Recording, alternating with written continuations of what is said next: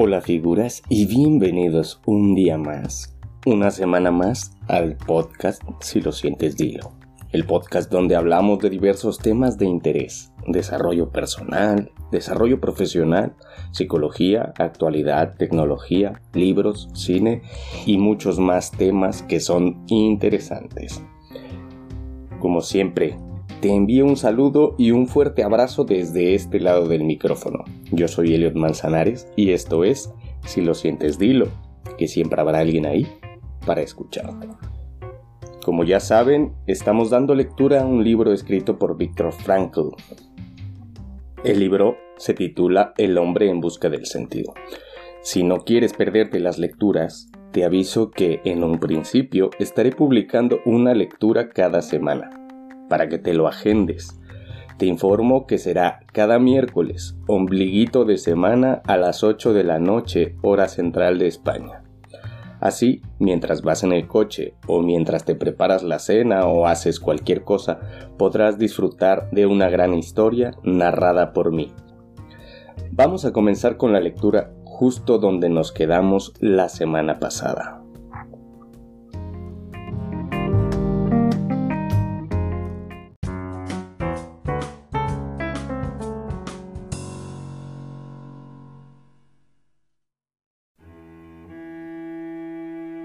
Volví al barracón, me senté en los tablones, a los pies de mi paisano, y traté de consolarlo.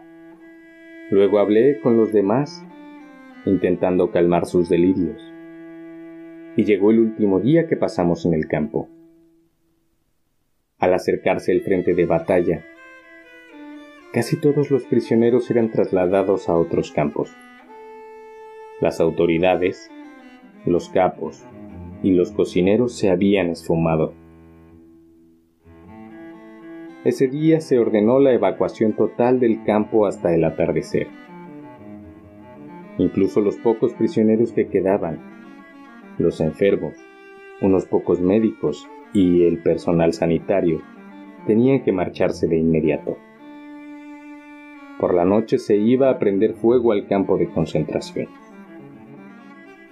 Pero a media tarde aún no habían aparecido los camiones que debían trasladar a los enfermos. En lugar de eso, se cerraron de pronto las puertas y se intensificó la vigilancia sobre la alambrada para evitar intentos de fuga. Todo parecía indicar que se condenaba a los enfermos a perecer en el fuego. Los acontecimientos parecían cobrar un nuevo rumbo. Entonces mi amigo y yo decidimos intentar la fuga por segunda vez. Nos habían ordenado enterrar a tres cadáveres al otro lado de la alambrada. Éramos las únicas dos personas en el campo, con las fuerzas suficientes para realizar esa tarea. Todos los demás yacían en los barracones que estaban aún en uso. Delirando y postrados por la fiebre. Trazamos nuestro plan. Con el primer cadáver sacaríamos la mochila de mi amigo, escondida en la vieja tinaja de ropa sucia que hacía las veces de camilla y ataúd. De igual modo llevaríamos mi mochila con el segundo cadáver y, en el tercer traslado, intentaríamos la huida. Hicimos los dos primeros traslados según el plan previsto. Tras el segundo, mi amigo intentó conseguir algo de pan para resistir los días que pasaríamos en el bosque. Esperé. Pasaban los minutos y empezaba a impacientarme cada vez más al ver que no aparecía. Después de tres años de cautiverio, sentía ya la maravilla de la libertad el gozo de correr en dirección al frente. Solo más tarde nos enteraríamos de lo peligrosa que hubiera resultado esa fuga hacia el frente. Pero no llegamos lejos. En el mismo instante en que, al fin, mi amigo se reunió conmigo, se abrió la verja del campo de par en par. y entró un flamante camión de color aluminio, con grandes cruces rojas, que se detuvo en la explanada donde formábamos.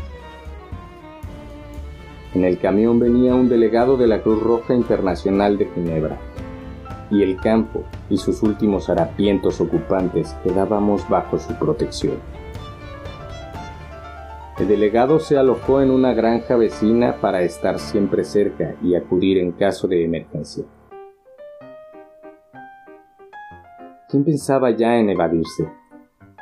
Descargaron del camión cajas con medicinas, repartieron cigarrillos, nos fotografiaron y nos inundó la alegría.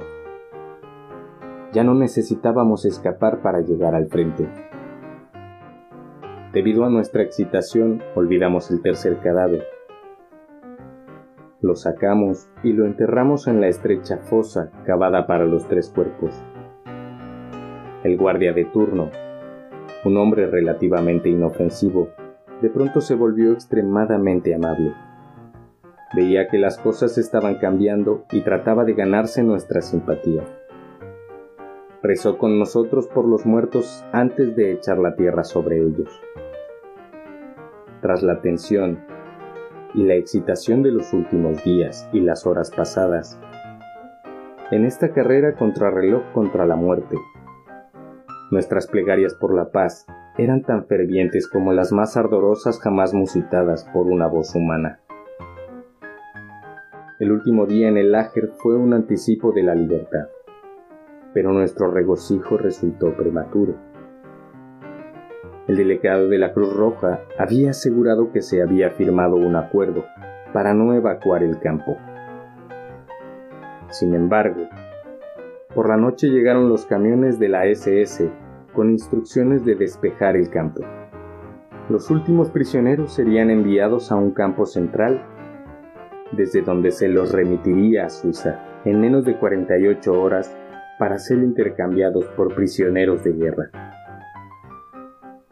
No reconocíamos a los hombres de la SS, con esa amabilidad insólita animándonos a subir sin miedo a los camiones y felicitándonos por nuestra buena suerte. Los que tenían aún fuerza se apiñaban a los camiones, se ayudaban a subir a los más débiles o enfermos, no sin dificultad. Mi amigo y yo, sin ocultar ya nuestras mochilas, íbamos en el grupo final. De este grupo eligieron a 13 presos para completar el último camión. El médico jefe contó el número exacto. Éramos 15. Y nosotros dos quedábamos excluidos. Los 13 subieron al camión y mi amigo y yo nos quedamos en el campo. Sorprendidos, desilusionados y enfadados, increpamos al médico jefe y él se excusó diciendo que la fatiga le impedía centrarse en lo que hacía y añadió que creía que aún queríamos fugarnos. Impacientes, nos sentamos con los otros prisioneros, con las mochilas en la espalda, esperando la llegada del último camión. Resultó una larga espera. Rendidos, nos echamos en los colchones del cuarto del guardia, ahora vacío extenuados por la excitación de los últimos días y horas, durante los cuales fluctuábamos constantemente entre la esperanza y la desesperación. Dormimos con la ropa y los zapatos puestos, listos para el viaje. De pronto nos despertó el ruido de los rifles y los cañones. Los fogonazos de las bengalas y los disparos de los fusiles alumbraban el barracón. Entró el médico jefe y nos ordenó que nos echáramos a tierra. Un prisionero saltó sobre mi estómago desde la litera, con los zapatos puestos. Vaya si me despertó. Entonces caíamos en la cuenta de lo que estaba pasando. El frente estaba allí. Se detuvo el tiroteo y empezó a amanecer. En el mástil, junto a la verja del campo, una bandera blanca ondeaba al viento pero solo semanas después supimos que el destino había jugado, una vez más, con los prisioneros no evacuados del campo. De nuevo advertimos lo incierto de las decisiones humanas, especialmente cuando de vida o muerte se trata. Recordé, una vez más, la historia de la muerte en Teherán, pensando en los compañeros que aquella noche habían salido en camiones rumbo a la libertad, pues semanas después tenía delante unas fotografías de un pequeño campo cercano al nuestro, a donde habían llevado a mis pacientes. Los habían encerrado en barracones y prendido fuego. Los cuerpos de aquellos compañeros, parcialmente carbonizados, se podían aún reconocer en las fotografías.